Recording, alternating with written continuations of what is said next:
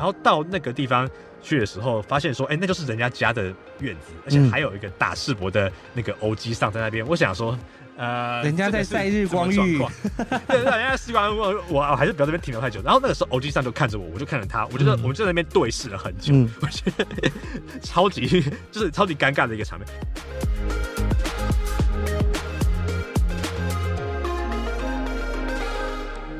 欢迎收听毛很多旅行社，我是 Alvin，我是宝宝。我们欢迎今天来宾，旅行热潮店的 Jerome，Jerome 大主厨。Hello，大家好，我是 Jerome。之前我们有听众就。留言的时候讲说，他说：“哎，解锁地球呢，它是面向最广，然后旅各国都会讲到。对，然后旅行热炒店是文化最深，那毛很多旅行社是最中意的 podcast 节目，大家都很棒。对，所以我们今天就请到 Jerome 来陪我们聊天。我相信这集可能是我们文化最深的一集，知识量非常大，大家耳朵要打开了。对，那我相信喜欢听 podcast 就是旅游 podcast 频道的听众呢，一定听过旅行热小店这个节目啊。那我自己就很常听。”那像他的节目里面会有请来宾讲他们的旅游故事，也有讲 Jerome 他自己的旅游故事。他自己一个人单口就已经超屌了。对，我特别喜欢听 Jerome 他自己的故事，因为就像我们那个听众留言一样，他讲的内容非常非常的深，就是巨细靡遗的讲。对，我觉得那个根本就是论文等级的报告。因为我觉得对我们领队来讲非常超有用的。对啊，我觉得那个就是完全可以拿我们在团上讲的东西。对，我就直接放 Podcast 说，哎，各位来宾现在想想要睡觉是不是？那我先放 Podcast 给你。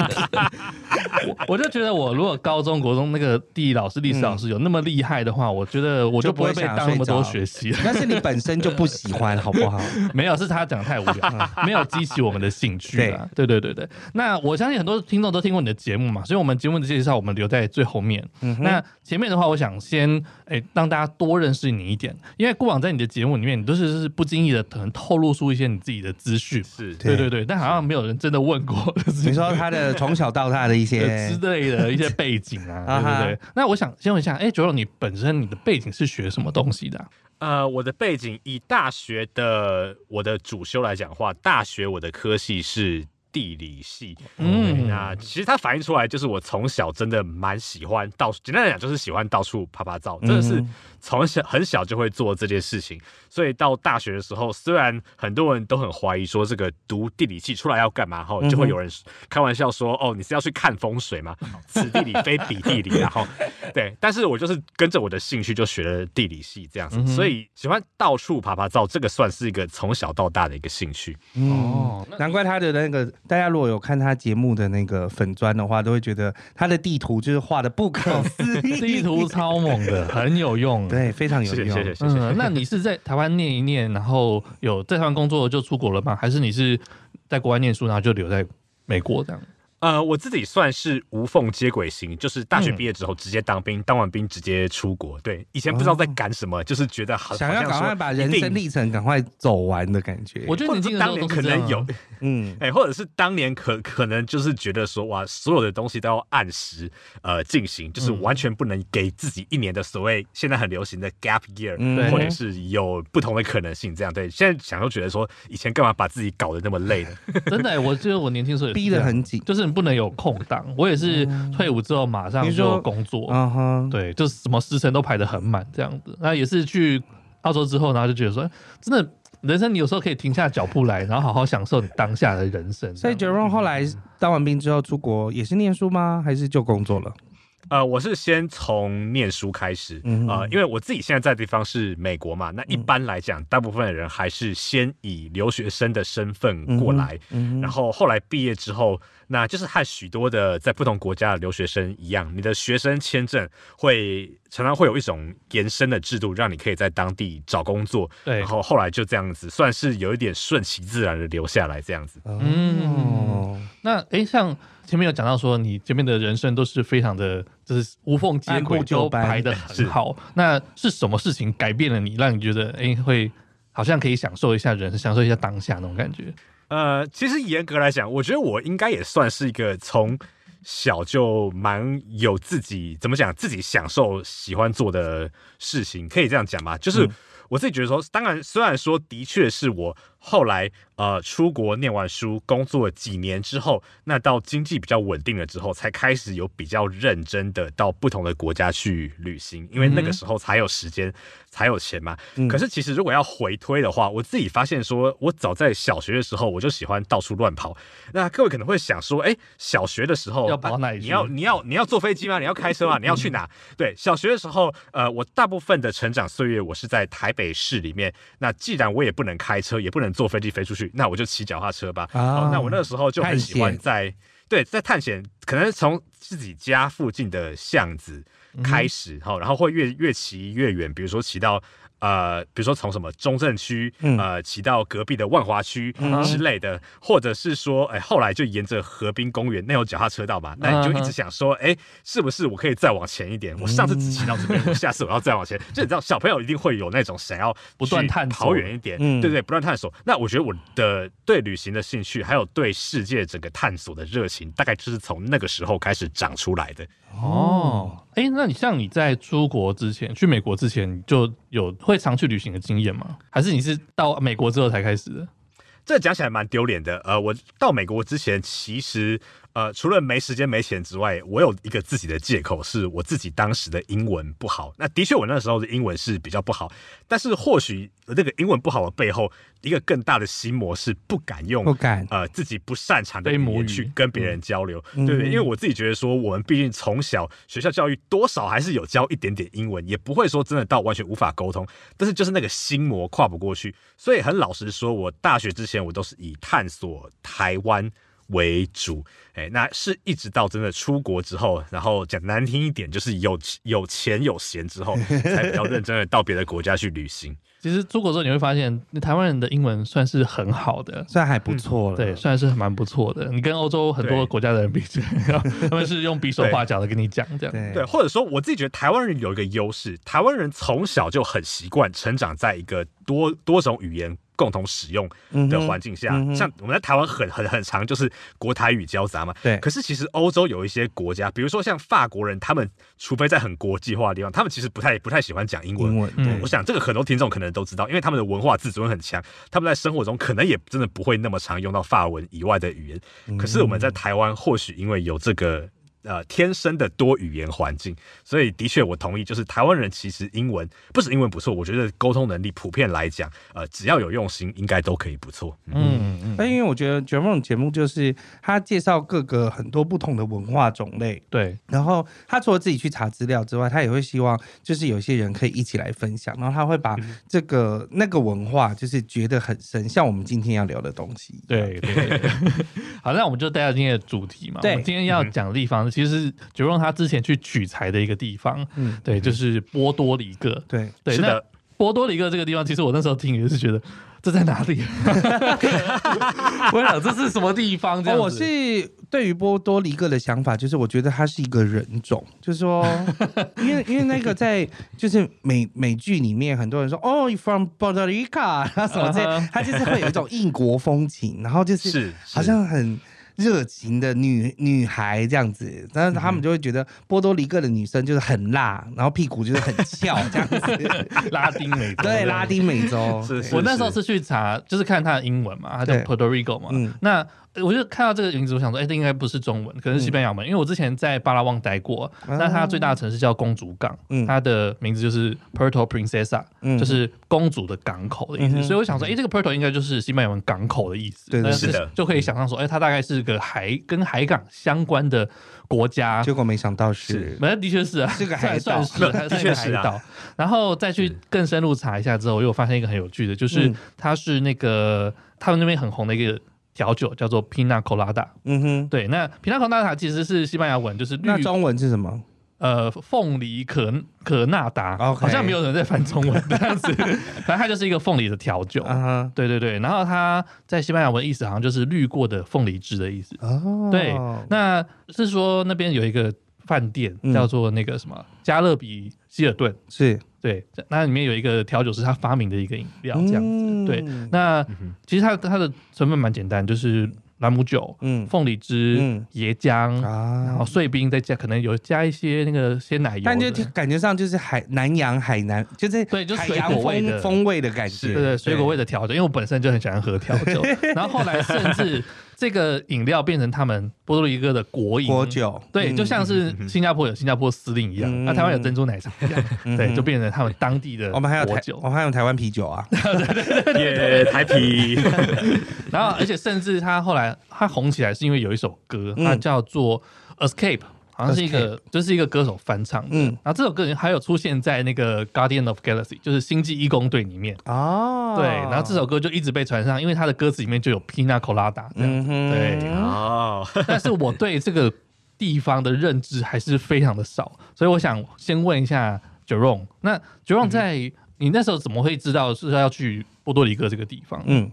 其实波多黎各它蛮有趣的点，就是像刚刚两位讲的，其实波多黎各它既是在美国境内，但是它文化又有一点特殊性哦，特别是由具有美国人对于那个呃拉丁美洲的许多想象在里面，嗯、那所以其实它会有一点像。美国人去波多黎各旅行会有一点像，比如说台湾人去澎湖、金门、马祖那样子，就好像说他们是自己国家的一部分，哦、但是又不是跟台湾相连。对，然后文化上可能哦又再更特别一点，然后因为比较温暖嘛，又比较适合冬天的时候去度假这样子。对，所以其实最早我在美国境内生活，我们很习惯有波多黎各这个地方的存在，但是它就像是台湾人对澎湖那样子的想法。哦，这是美国的一部分。它是一个属地，对，其实这个我们可以讲一下，就是波多黎各到底是不是美国的一部分呢？当然，我们如果用领土的概念来讲的话，的确我们会说它，因为它是美国的属地嘛，意思就是说，美国这个国家哦，你今天如果打波多黎各的话，你就是视同你打到美国的国啊，也是会被国土的，对。但是我们反过来讲。波多黎各是不是美国的一部分？我们还可以从另外一个观点来看，嗯，就是波多黎各人可不可以选美国总统呢？嗯哼，答案是不行。哦，那为什么不行呢？我们要处理一个概念，就是美国是一个联邦国家。对，所谓联邦国家的意思就是说，美国之所以存在，是因为有五十个各自具有权力的州，他们决定集合起来，然后把一些权力往上。交给他们这个联合的政府，也就是美国的联邦政府。嗯、那意思是说什么？这个联邦政府的权利是来自这五十个州的授权。是。那波多黎各他就很尴尬啦，因为他被美国管，可是他又不是这五十个州的其中一个州，对不对？嗯、所以从能不能选总统这件事情上，或者说他有没有办法直接参与美国政治这件事情上的话，那他又好像不是美国呃那么核心的一部分。所以我会觉得说，他其实有一点是介于是和不是。之间，那美国呃波多黎各人现在有时候也会在这个上面大做文章，是说因为有一些美国的联邦政府的税他们是要缴的，可是他们却不能选美国总统，他就觉得说，哎，为对，他就觉得说，为什么我要缴给你钱，但是我又我又不能决定谁当我的总统，就是就是 这样子，会有一些矛盾在，会有一些矛盾在。在美国本土的话，波多黎各人算是很常见到的吗？呃，蛮长的，主要是因为他们可以自由移动到美国本土，所以他们要来到美国本土比墨西哥人来还要更容易。啊、哦，因为他们没有墙嘛，他们用飞机还没。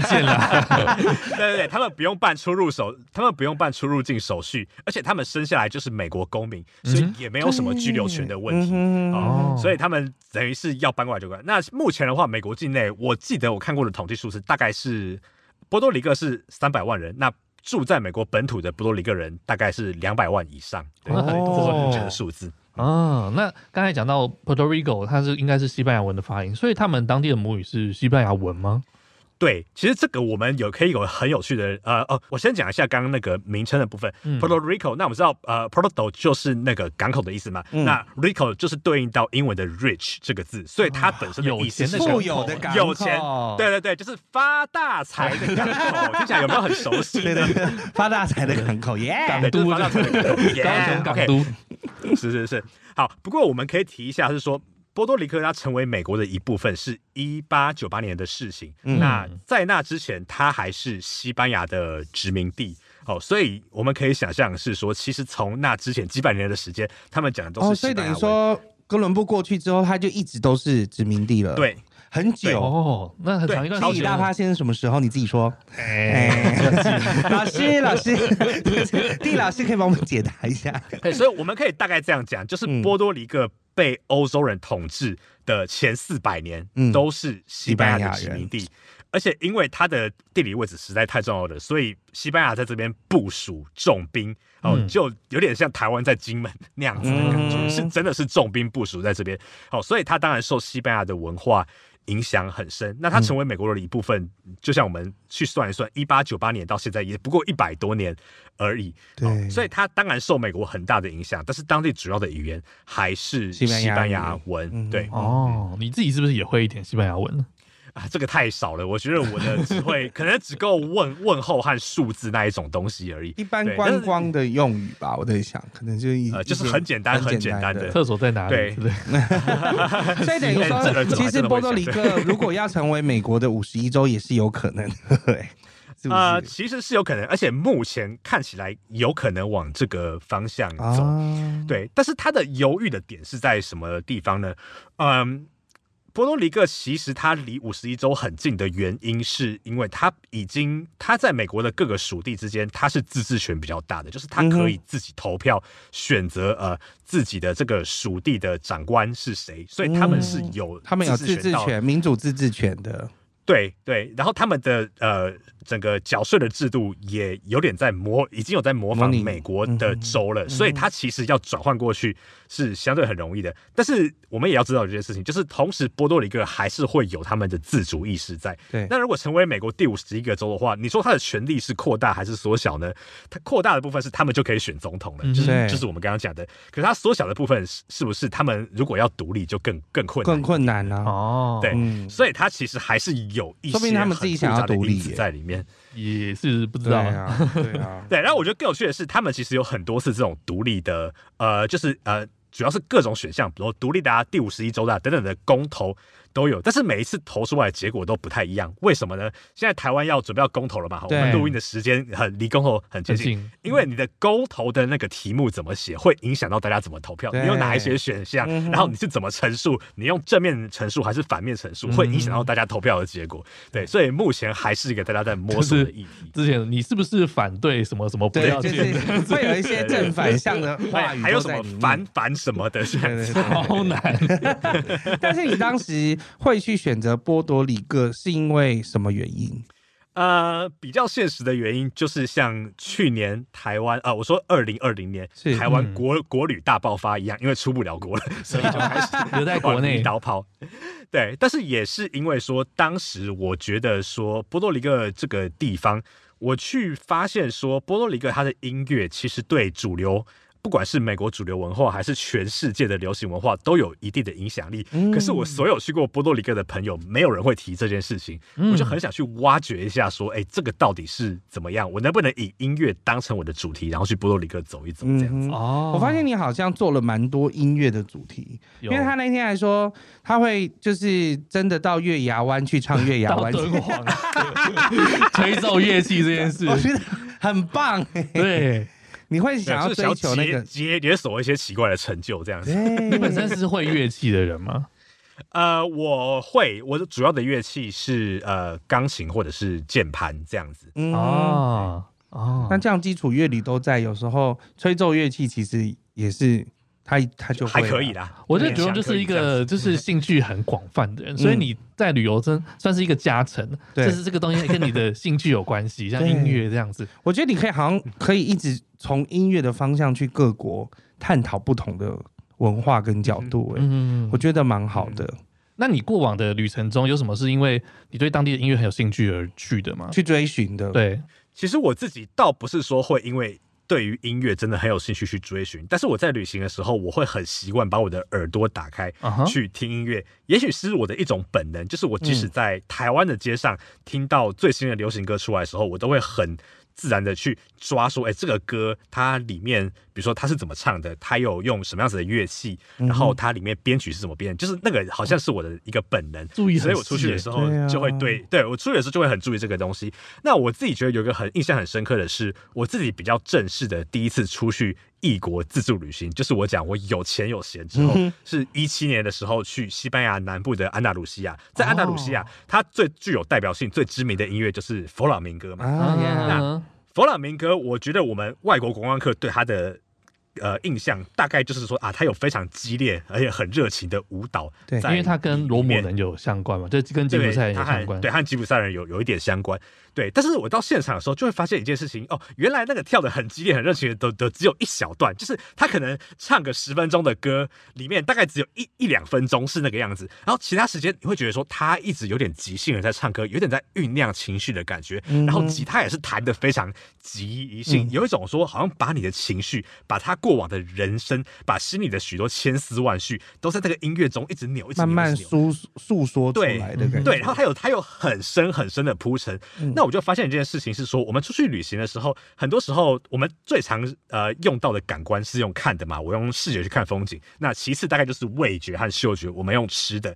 但是有一些东西是你一定要用听觉，或者是透过音乐你才会感受到的东西。嗯、对，那在西班牙南部的呃安达卢西亚，听到佛朗明哥的时候，我就很强烈的感觉到这件事情。对，那在那之后，其实我旅行的时候多多少少也会注意这些东西，嗯、比如说，呃，像在土耳其的时候听到一些他们的流、嗯、流行音乐嘛，然后后来到中亚的时候发现，哎，他们也听土耳其的流流流行音乐。中亚那个地方真的很奇怪，就是土耳其的流行音乐之外，他俄罗斯的流行音乐他们也都听，是吗？因为他们曾经也被俄罗斯统治过，所以他们就都都听呢，他们都可以听得懂。对，第一的确会有这样子的情况。我那时候大概有在计程车上听到一些可能是当地的一些流行音乐吧，可能蔡秋凤之类的。土耳其蔡秋凤之类的歌，这样子很妙哦。那哎、欸，像音乐的话，你会选波多黎各，是因为这个地方的音乐有什么特别之处吗？嗯，我觉得我最早还不是很了解他的时候，我就一直对他有一个印象是说，因为我过去在美国的呃其他地方城其他城市的生活里面。不时就是有机会会有机会和这一些呃来自波多黎各的移民擦身而过。那特别是有时候会在街上呃看到旁边有一辆车开过去，然后他就用重低音的喇叭那样。咚哒哒咚哒哒，那音乐就放出来。或是有时候在我家的后面，明明我要睡觉的时候，就会有人在那边开趴，然后很大声的讲着西班牙语。所以我就虽然我以前会觉得有点烦呐，但是也会知道说哦，所以对他们来讲，音乐可能是一个真的很重要的东西。就是只要有活动的时候就有音乐，没有音乐好像这个活动就少了灵魂这样子。打不赢就加入他，有点这样 子，对，就要了解好了，没错。对，那另外一方面也是说，我后来去了解是说，加勒比海这个地方，特别是它比较小的海岛，它的文化有很强的融合性，它同时受到美洲、欧洲和非洲这三个不同大陆的影响。那这些影响，你可以同时在它的音乐里面看到。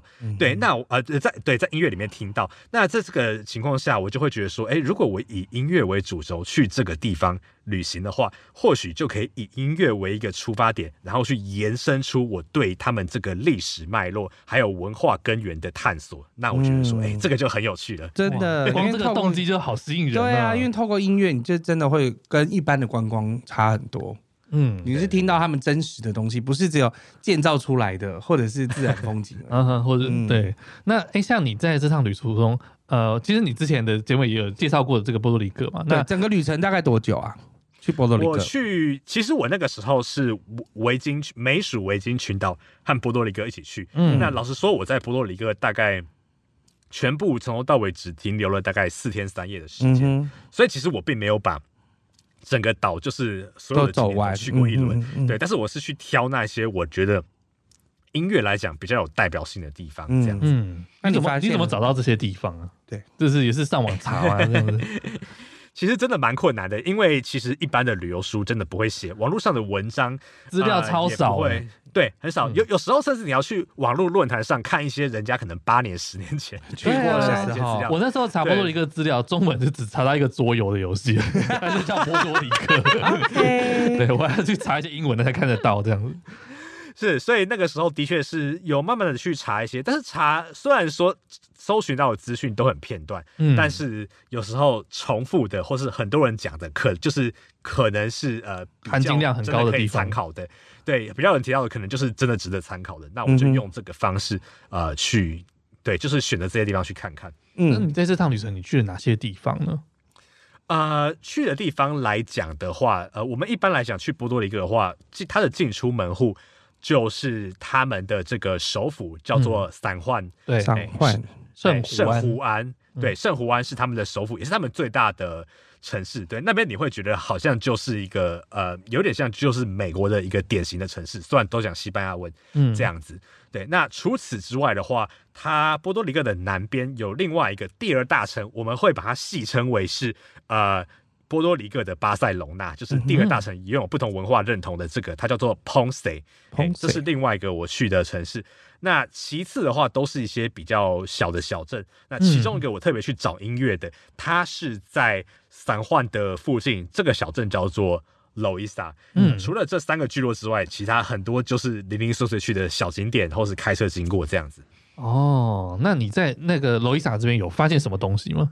呀，yeah, 这个问题问的太好了。其实我到 Loíza 的时候，我就进入那个小镇嘛。那时候是一个礼拜六的早晨。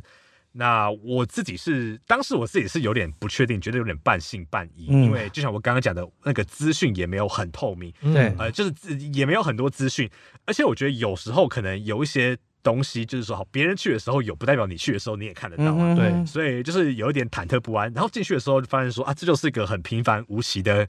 小镇嘛，而且礼拜六早上可能很多人都还没起床，然后就这样开车在街，它就一条主街，我就来来回回开了这样两三次，就觉得嗯，差不多没有什么，对，差不多可以走了。对，真的，我已经差不多要走了。但是我突然想到说，有一个地方好像有人说可以去看，嗯，然后也不知道那是什么地方，我就开回去，然后到那个地方去的时候，发现说，哎，那就是人家家的。院子，而且还有一个打世博的那个欧吉桑在那边。嗯、我想说，呃，人家 在晒日光浴，对，人家晒日光浴，我我还是不要这边停留太久。然后那个时候欧吉桑就看着我，我就看着他，我觉得、嗯、我们就在那边对视了很久，嗯、我觉得 超级就是超级尴尬的一个场面。然后后来我想了半天，就觉得说，嗯，好吧，还是去试试看好了。就算那个地方没什么好看，至少跟那个欧 G 上聊聊天，来都来了，东西，对对对对。然后我就下去看，然后我才知道说，那个欧 G 上他。在他的家的院子里面搭了一个小屋，那个小屋里面呢，有当地波多黎各特有的乐器，也有他们呃属于波多黎各的黑人或者是我们讲的非洲裔的波多黎各人他们所做的那些五颜六色的面具，那当然也有卖兰姆酒，所以它等于是一个小型的，你说它是博物馆还是什么农产品陈列馆展示中心，他自己做出来，对，就是这样子，对，但是那个还不是最重要，重点是他真的嗯、呃、对于当地的文化有很深的了解。哦，我那个时候进去之后，我就问他说：“哎，能不能跟我来分享一些就是当地这边的音乐？特别是那个时候我就知道说，那边有一种音乐叫做 bomba，bomba 等于是在波多黎各的这个非洲裔社群里面，他们比一种比较传统的节奏，所以它并不是说像我们现在在市场上听到的那一种呃一种呃所谓乐风，对，或者是说一种流行曲，它是一种比较传统的。”呃，乐派这样子，对，然后比较当地的乐派这样，嗯、对对对对对，然后各地波多黎各的每个小镇都有他们自己的这种 bomba 的节奏，每个都不一样，嗯哦、所以它各地是不一样的。哎，那我那个时候就问这一位欧基桑，打着世博看起来路边不起眼的耳机上，我就说，哎，能不能跟我介绍一下，然后也让我录个音，嗯、这样我之后做节目可以跟。呃，朋友分享嘛，对，然后他就突然变得超级专业哦，他跟我说，他跟我，他又自我介绍说他叫什么名字，然后说他之前住在什么地方，嗯哼，这样子，他是一个专业的音乐家，对，我后来才发现他是个专业音乐家，天哪，跟我一样，之前住在波士顿，然后他说他曾经有在呃波士顿很知名的像什么新英格兰音乐院啊，然后哈佛大学等等的地方。有工作过，我不太确定他做的是什么工作，但是就表示他跟这些单位是有合作过的。哇，那真的是挖到宝，就是无心插柳。所以他有表，他也有表演给你看吗？对，他就示范了两段。他说在波多黎各呢有二十几种不同的 bomba，但是在、嗯、呃。罗伊萨这个小镇只有两种，他就示范了两种，好，而且他是完完全不用想，然后完全也没有任何悬念的，就直接打下去，信手拈来，生命中，嗯、对对，就是那个是他灵魂的一一部分，他只是打打开了一个开关，让他像那个打开水龙头那样流出来那样的感觉，哦、在现场看真的会觉得说哇，所以他那个真的是他们的一部分，那个并不是说他在做一个表演，而是那个是属于他的东西。哦，那个在你的节目里面可以听得到，对不对？我们现在可以听得到吗？放一小段，我们现在应该听不到，对不对？我觉得他可能也，我不知道这个地方应该是不是很多观光客的地方，对吧？几乎没有观光客吧？呃、对，几乎没有观光客。但是你说别人去有没有办法听到呢？我觉得除了去找这位 O G 上之外，嗯、后来还有一个我觉得蛮有趣的，嗯，呃，奇遇是，那在那个拜访这位 O G 上之后，后来我又去参观了另外一个艺术家的家嘛。那后来这两个人都告诉我一件事情：礼拜六他们在他们这个镇，他们这个小镇旁边的一个海滩旁边，嗯，他们有这个 Bomba 的课程。就是当地的地方的妈妈们教小朋友跳崩把，算是一种文化的传承。这样子，哦、对。然后那个跳广场舞那边是跳，对对 对，其实可以有点教音乐。对，但是那个地方又不只是一个广场或者是一个李明活动中心而已，嗯、它是一个旁边有个海滩，然后也有一些呃小摊贩也有在卖吃的，所以是观光客真的可以去那个地方，一边看风景，一边享受海风，一边吃东西，一边听呃他们的这个。因为他们虽然是课程，但是你当然会听到音乐，会看到舞蹈吧，所以是用一种非常在地的方式去接触到他们当地的这个 Bomba 的音乐，所以其实观光客去还是有办法看到的，接地气的。对啊，就是当地的真的 真正的文化，哎，对啊，是真正的文化。只是你就逼着那个劳基上，他一大早就开始营业的。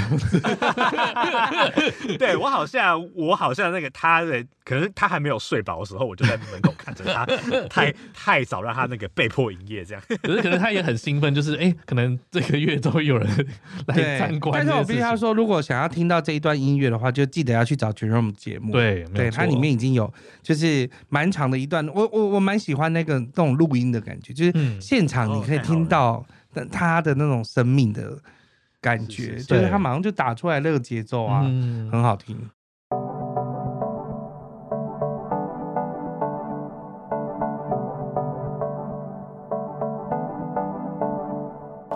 哎、欸，我有个朋友超屌的，他为了跑马拉松到世界各地去旅游。哎，天呐！我觉得能够攻略全世界的迪士尼乐园是最浪漫的事了。你身边是否也有一些为了某种目标而旅游的人呢？无论是你自己或是推荐朋友，只要符合我们第三季主题旅游的概念，欢迎来到毛很多旅行社，分享你的旅游大小事。那怎么跟我们联络呢？可以到粉丝专业留言，或是私讯跟我们联络哦。期待您大驾光临。那像在波多黎各，它这边最流行的音乐是哪一种？呃，我觉得大概有几种。嗯，那呃，先讲最近几年比较知名、大家比较会注意的，好了，就是雷鬼洞。嗯、对，嗯、那我自己觉得说雷鬼洞的话，因为我们雷雷鬼洞跟雷鬼是不一样吗？不一样啊，对。嗯稍微说明一下，其实我这边我可以示范一下这两个的差别，它其实大概长什么样子。Oh, uh. 但是我呃在那之前我，我我先讲一下他们两个的最大的差别。嗯，雷鬼大概是一九六零年代开始从牙买加，哈，牙买加是个英语系国家，是那边，然后他们也他们当地是以非洲裔的人士为主，嗯，那个地方开始出现的一种。节奏对，那当然他后来被影响到别的国家，也影响到美国本土。那他后来和嘻哈文化或者是饶舌饶舌结合起来，对，就是它主要是一种英文，然后英语系国家出来的。那雷鬼动它大概从一九九零年代末开始出现，然后呃两千年之后开始大流行，所以它的时间比雷鬼要晚很多，嗯，比较近代一点，嗯，对，它比较近代。那有人说它是在巴拿马产生的，但是它。被发扬光大，绝对是在波多黎各，嗯、因为波多黎各它本来是一个比较，它在波多黎各本来是一个比较地下的音乐啦，就是等于说有一些那种有点像 folk music 的感觉，嗯、有点像传统他们自己的音乐的感觉。啊、呃。我觉得更准确是讲对，更地下的点应该是说是在城市里面，然后大家觉得可能治安不是那么好的地方，哦、然后有一些我们讲可能。台湾讲八加九那样子的人，他们会开始在夜店里面去做一些混音，嗯、然后私下去流。哦，我知道了，九一一啦，九一很红，好不好？以前他们可能也是这样子的感觉啊，嗯、对啊，对，反正他是有经历过一个被主流化的过程。嗯、在主流化之前，他们其实也是有被政府有点打压，因为对，因为就像我们刚刚呃前前面你们讲那个呃，觉得说呃，好像波多黎各文化里面，比如说呃。女生的对女生都很会扭屁股啊，然后可能在一些方面比较开放这样子。嗯、那其实雷鬼动它的歌词还有比较近代的 MV，还有它的表现上面，其实就有蛮多这种元素。对，所以早期其实波多黎各政府是不太喜欢这个，只是说它后来被主流化了、嗯、哦。然后我我刚刚说要示范这两种节奏的差别在哪里嘛？好好，那我们讲一下呃雷鬼的话，诶雷雷鬼比较早，我们先讲雷鬼后。雷鬼的话，它会有有一点像这样。我们想象在呃西方古典音乐里面，如果是一种进行曲式的话的一个基本节奏，就是咚哒咚哒咚哒咚哒哒，对，然后这个咚哒咚哒，我把我的呃每一个小节的第二个咚把它拆掉，会变成咚哒哒咚哒哒咚哒哒咚哒哒。好，我我觉得我我这样用讲，大家可能不会那么有感觉，但是你就会觉得是它是不是变成有一点跳动，对，有一点海岛的感觉出来，然后你再把那个饶舌的歌词配上去之后，就会有有感觉了。嗯，对，所以这个所以这个是雷鬼。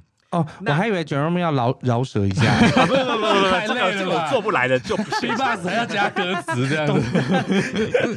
对我自己的节目，因为我我可以混，可能还比较容易做得到。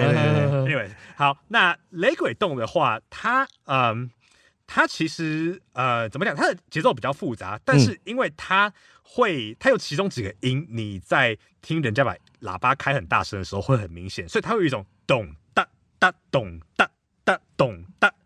咚哒哒，好，他他更希望其实是咚哒咚哒咚哒咚哒，但是很远很远的地方会会就会变成这个很棒，对对对对对对，所以你会感觉到说，呃，第一个雷鬼动的速度比雷鬼要快一些，嗯，然后第二个是说雷鬼动它会有很明显的切分音。我们跟你讲，雷鬼他只是把一个本来在正拍上的音抽掉，抽掉，但是他的音都还在正拍上。但是雷鬼动是有切分，会有很明显的切分音的。对，我想这个是一个比较明确的区别。哎，那另外一个就是说，呃，如果有人想要强调自己是来自英语系国家的认同的话，比如说牙买加，他就比较可能去唱雷鬼。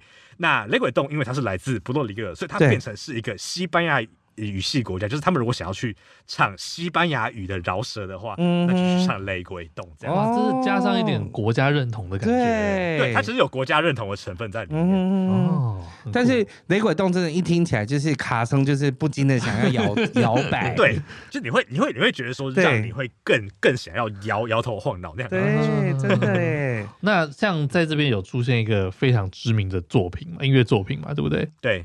嗯，你是因为这个这个这首歌而去这个地方的吗？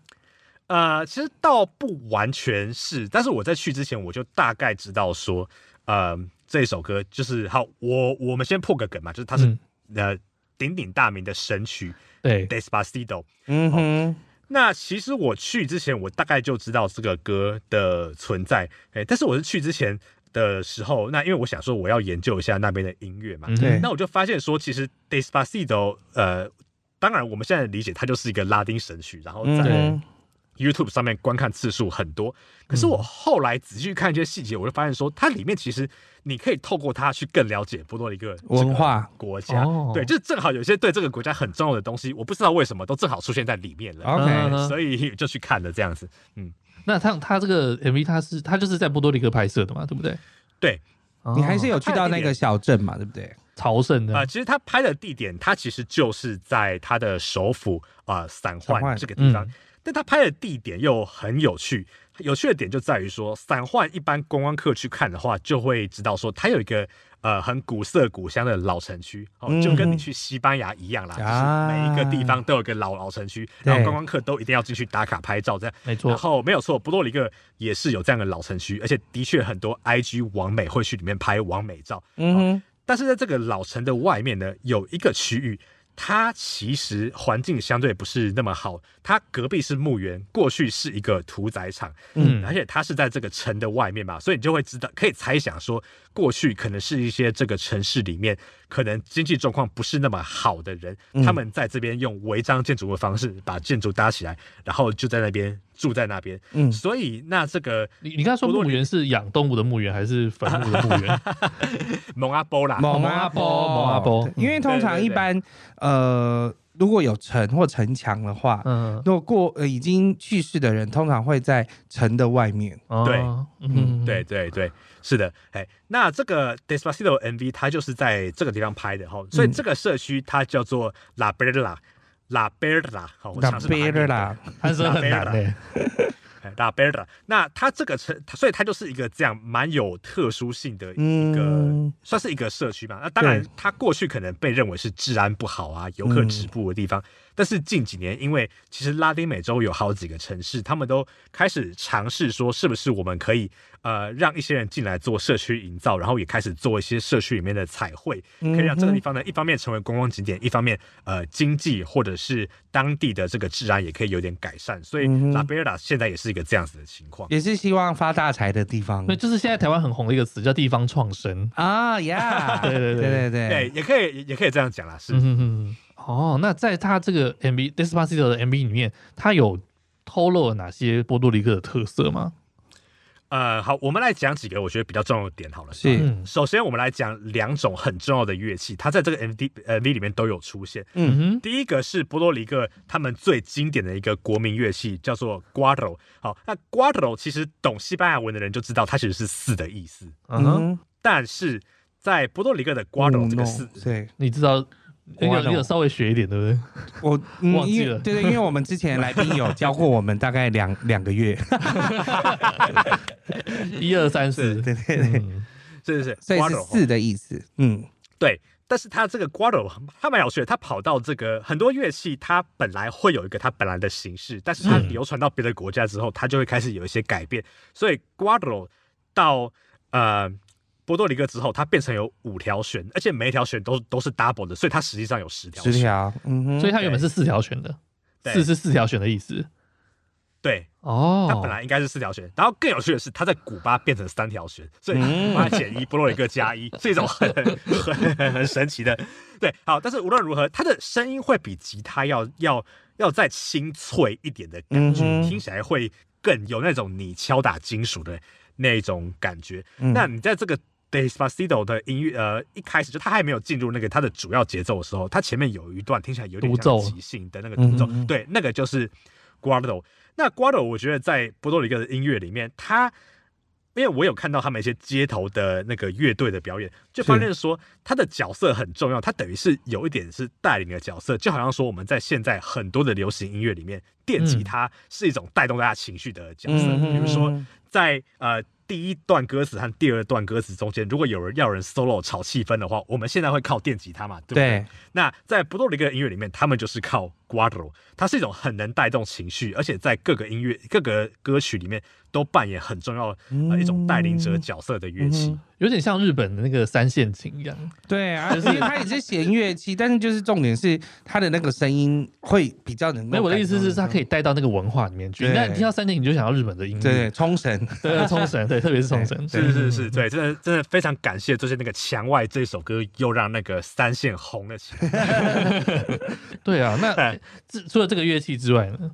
对，那接下来我们要讲的是我刚呃介绍这个 bomba。好，那 bomba 它虽然我不会说这个 Despacito 里面有 bomba 这个呃曲风在里面，但是 bomba 它用的这个鼓有出现在 Despacito 的 MV 里面，就是你看到那个歌，它前面有节奏的部分，有唱的部分，它的 MV 的最后段是在一群人在一个有点像酒吧的空间里面，然后用。无伴奏，只有鼓声的方式继续唱那个 Despacito，哦，就是最小声的那个部分，对对对，嗯、对最小声的部分。然后你会看到有一个一个的，你会听到那个鼓声，然后看到呃一个一个，它算是呃有点圆柱形的，然后有点深咖啡色那个鼓，对，那个就是 Bomba 在用的鼓。嗯、对，那我觉得蛮有趣的点是说，刚刚很很前面的时候，我们有提到波多黎各的这个调酒里面有放。兰姆酒对不对？对。那其实传统上那个 bomba 的这个鼓，它就是用过去酿造兰姆酒的这个酒桶，再加上动物的皮把它做成的。哦，嗯，当地取材的。对。然后这个我们可以再把它往往往前推一点，就是说，哎，那当地为什么会酿这个兰姆酒呢？因为在过去在殖民时期的时候，他们最主要的出产的作物是蔗糖。那蔗糖有个很重要的副产品叫做糖蜜，糖蜜你把它拿去发酵再蒸馏的话，就会就就成为兰姆酒。对啊，那像台湾应该也要有兰姆酒才对呀。那我们那么多糖厂，其实这个东西其实有人问过我，这个我可以在这边稍微讲一下。嗯台糖很早就有在做酒精，做酒精的地方是在台糖的台糖，我们知道它在台南的新营有一个很大的糖厂。对，那它在那个附近，它还有一个另外一个比较小的厂，叫做副产品加工厂。嗯哼，那个副产品加工厂以前就是做酒精的。哎，那你你说他们为什么是呃做一般的酒精哦，不是就是做我们拿来喝的酒？我个人猜想。嗯因为台湾糖业很发达的时候，那时候台湾比较穷，然后资呃资源也比较缺乏一些，哦嗯、所以他们之后做很多东西其实是有战略，可能有反攻大陆或者是要。保家卫国的那个战略、嗯，所以就是做一般工业酒精就对，对，然后酒酒精工业可以用，然后可以当燃料嘛，所以它其实应该是有很强烈的国防军事考量在里面。哦、那个大那个那时候可能要很很很有钱，然后很奢侈的人才有办法喝。才会想说啊，要喝酒，还没有想到要享受这，还没有想到享受啦。对对对对，所以这个算是台湾其实也有这个历史，只是它走向不同的方向。对、嗯，那在这首歌里面应该还有更多元素在里面吧？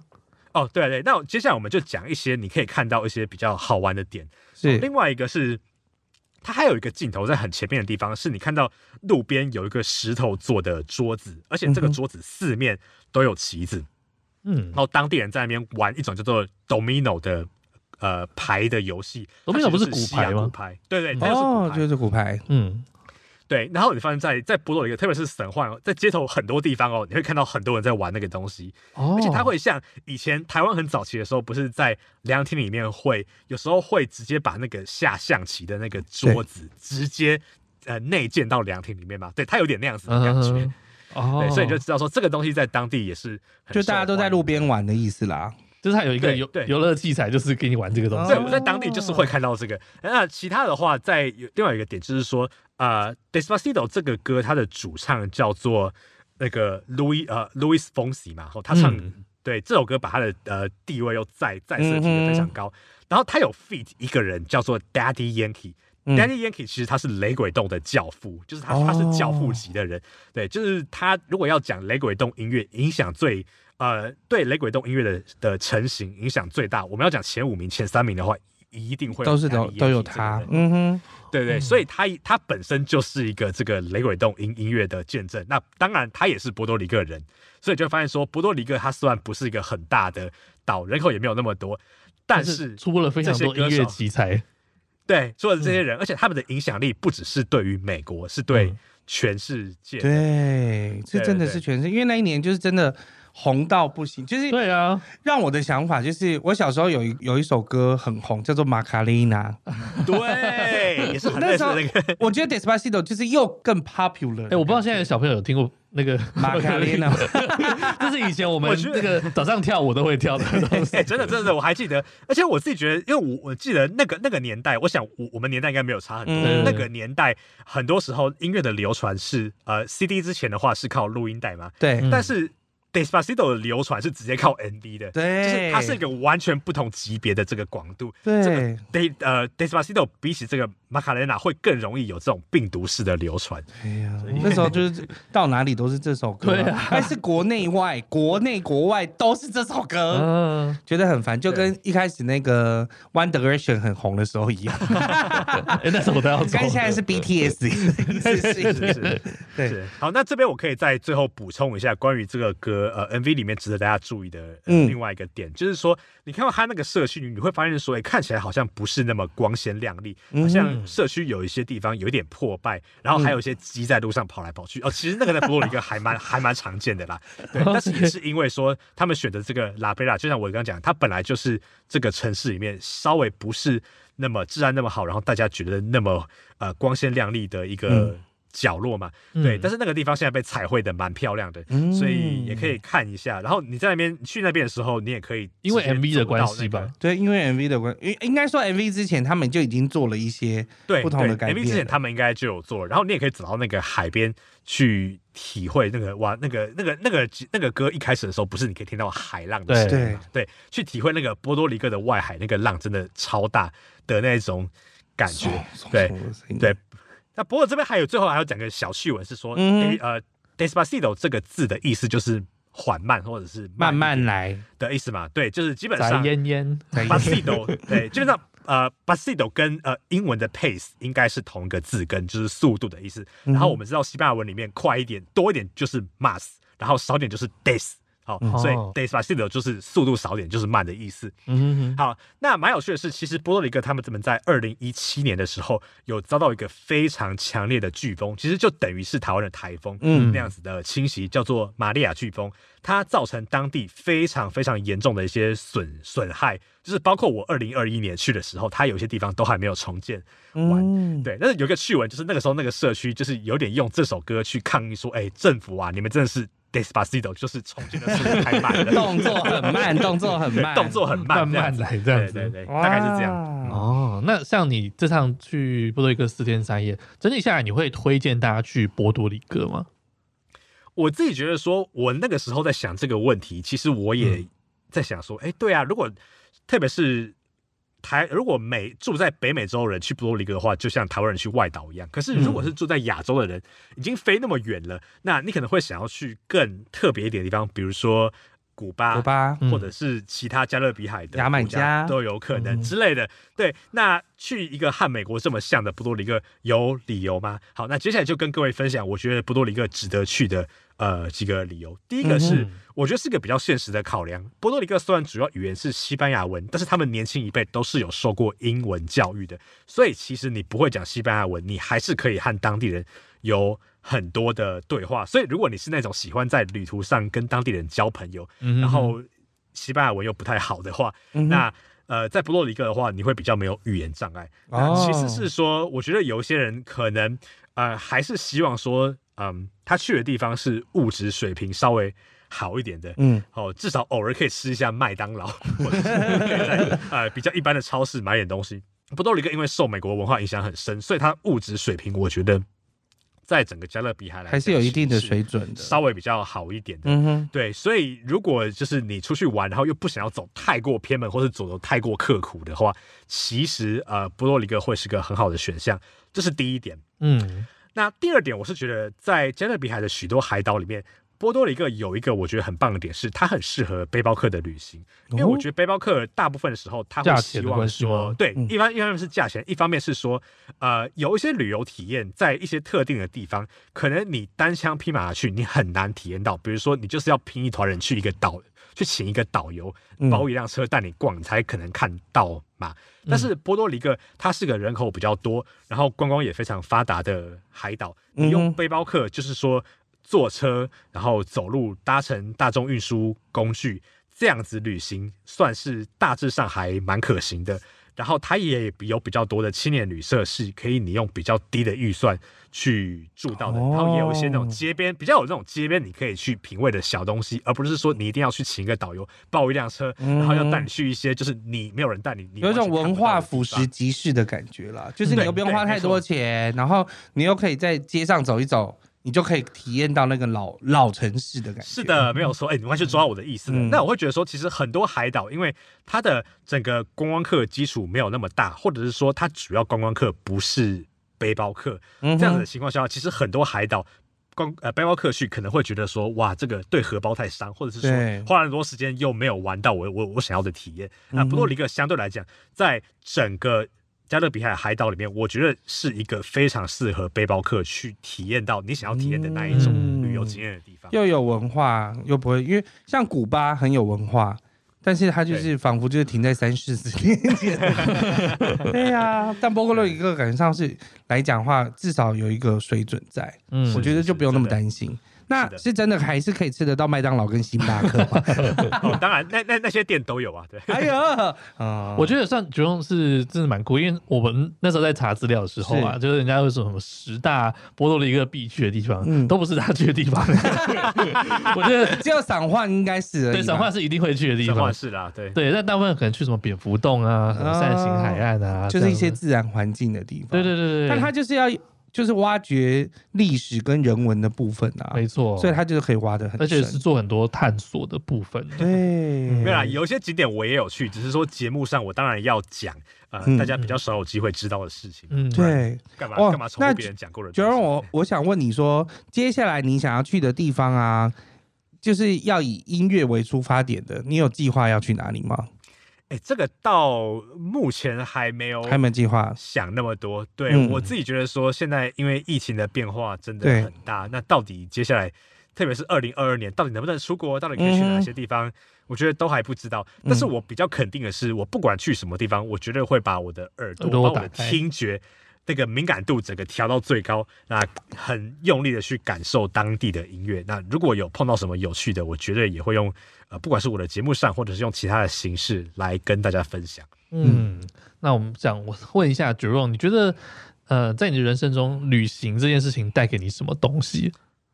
呃，我觉得旅行真的要带给讲带给我什么的话，我会觉得或许就是让我看到世界上有很多种可能性吧。嗯，对，我觉得有一些人，对有些人来讲，旅行可能是让他发发现一些人生的道理，可是对我来讲，旅行给我的感觉是发现人生其实没有那么多道理，也就是说呢，很多东西可能在我们自己平常所熟悉的国家或者是我们的家乡，我们觉得这是个硬道理，这是一个理所当然的事情。对，比如说对台湾人来讲，哦、呃，不要迟到，然后迟到要道歉这件事情，我们会觉得很理所当然。但是在很多国家真的不是这样，很多人也没有在道歉 的，大家都知道。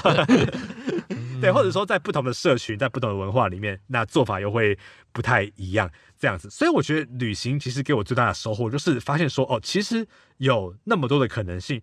那在我们面对一些可能价值观、思维或者是优先次序和我们不太一样的人的时候，或许我们可以先多做一点观察，然后再去想我们要怎么去对他做出反应，嗯、保持一点弹性在，对，更愿意去接受不同的观点，然后更愿意先去观察，再决定你要怎么反应，这样的一种态度。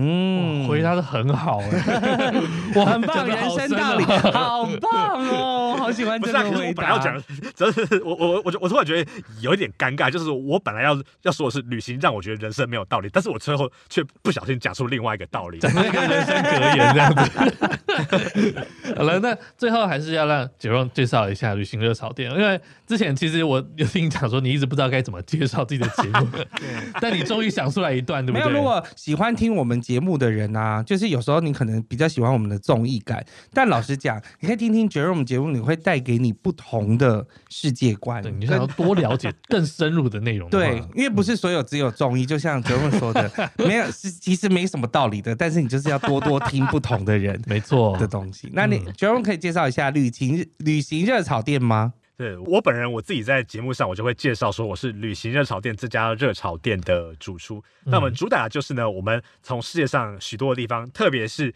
我们可能在旅游书上或者是别人布洛克的游记上。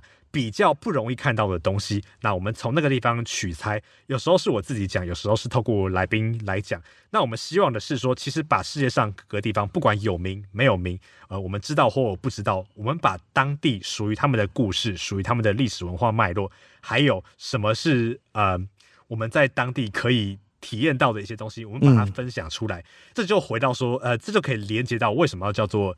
热潮，我觉得它就是一个所谓冷饭热炒的概念。世界上有很多地方，你不会觉得它好玩，是因为你不了解它。当你听到他们的故事，知道他们是怎么样子成为他们今天的样子的时候，你就会发现说，哦，这个地方，哎，真的其实也蛮有趣的。即使我不会去那边旅行，我也可以去了解一下那边的人。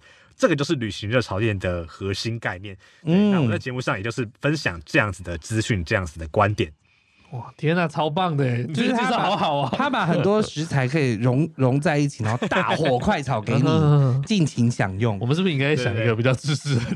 啊，不不不不不不不不！而且我我自己最近一直在尝试不同的料理手法，就像刚刚呃两位主持人都有提到的，我做不多里的这一集，我是刻意的在里面放了很多的音乐。还有节奏进去，有点是化身成为一个 DJ，用节奏带大家去玩这个地方。哦，我 Jerome 在波多黎各那集真的非常棒，嗯、我非常推荐大家，如果要了解更多的内容的话，一定要去听他那集。没错，对。那真的今天非常谢谢可以邀请到 Jerome 分享那么多有趣、很有深度、很有文化的故事，非常荣幸，非常荣幸。对，那希望呢，大家在未来呢，就是能够尽量。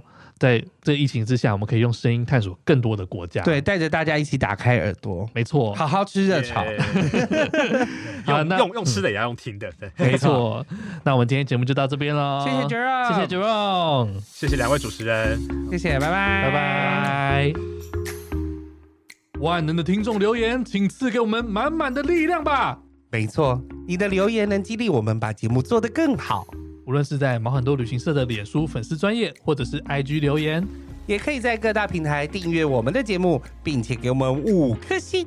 千万不要错过每周趣味十足的主题哦。那你知道行走在 Podcast 界最重要的是哪两个字吗？当然知道啊，就是赞助，赞助，赞助。没错，你的赞助能实质上帮助整体节目品质的提升。底下有链接可以赞助我们，让我们可以为你分享更多更棒的故事哦。